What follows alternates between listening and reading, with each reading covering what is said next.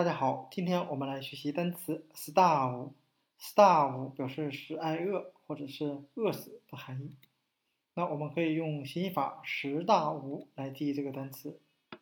粮食大量的无收或者是缺乏，所以我们可以由“食大无”来记忆单词挨饿、饿死的含义。那我们再看一下 starve 这个单词的派生单词 starvation。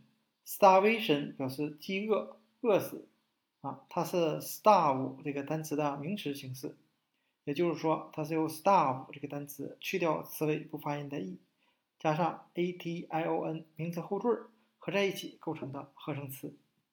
那今天我们所要学习的单词 starve 使挨饿，使饿死，就给大家讲解到这里，谢谢大家的收看。